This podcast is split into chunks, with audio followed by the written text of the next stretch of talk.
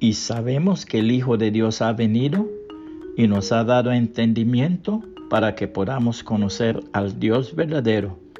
Y ahora vivimos en comunión con el Dios verdadero porque vivimos en comunión con su Hijo Jesucristo.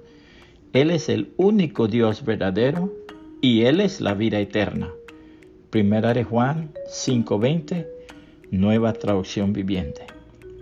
La primera mención no cristiana acerca de Jesús es el de Flavio Josefo, notable escritor e historiador judío de principios del primer siglo.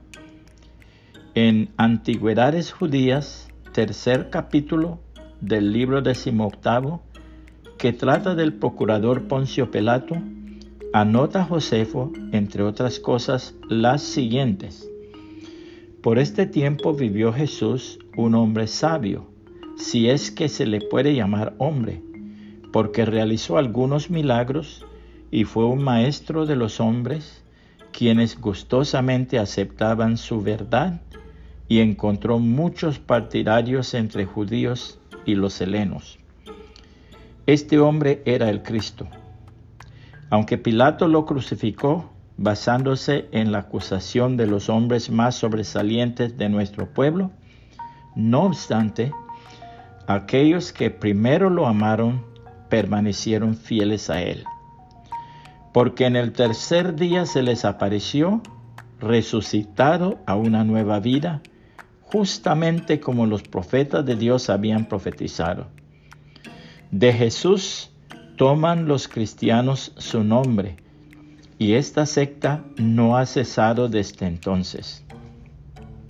Josefo otra vez habla de Cristo en el libro vigésimo, capítulo noveno, diciendo que el sumo sacerdote Anano, bajo el gobierno del gobernador Albino, en tiempos de Nerón, consiguió llevar ante los tribunales y apedrear a Jacobo, hermano de Jesús, y llamado el Cristo, conjuntamente con otros acusados de violar la ley.